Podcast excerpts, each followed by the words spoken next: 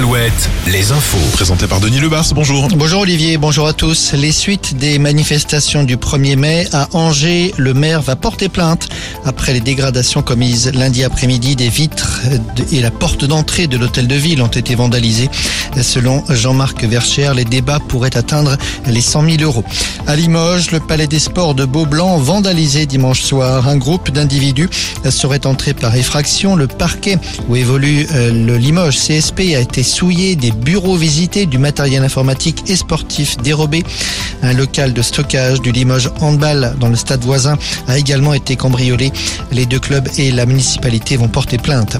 Pas de train ces prochains week-ends sur la ligne Polt Paris-Toulouse via Orléans, Châteauroux et Limoges. Des travaux doivent être effectués le week-end prochain, celui du pont de l'Ascension et le dernier week-end de mai, celui de la Pentecôte.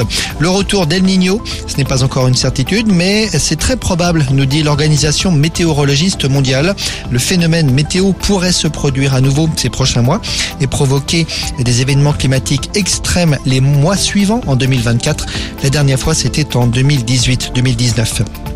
À Tours, elle est attendue chaque année avec le retour des beaux jours, la guinguette, la guinguette de Tours qui accueille à compter de ce soir ses premiers visiteurs. Elle restera ouverte jusqu'au 30 septembre.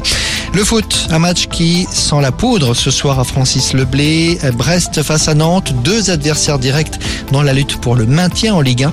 Hier, Lens, troisième du classement, est revenu à un point de Marseille. Et puis en basket, Cholet face à Villeurbanne ce soir en championnat, un match en retard. Il se joue dans le Rhône, la couleur du ciel.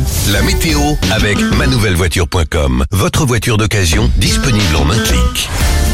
Une météo tout simplement printanière, aujourd'hui encore, du grand soleil, avec toutefois un vent d'est assez soutenu qui va souffler jusqu'en fin d'après.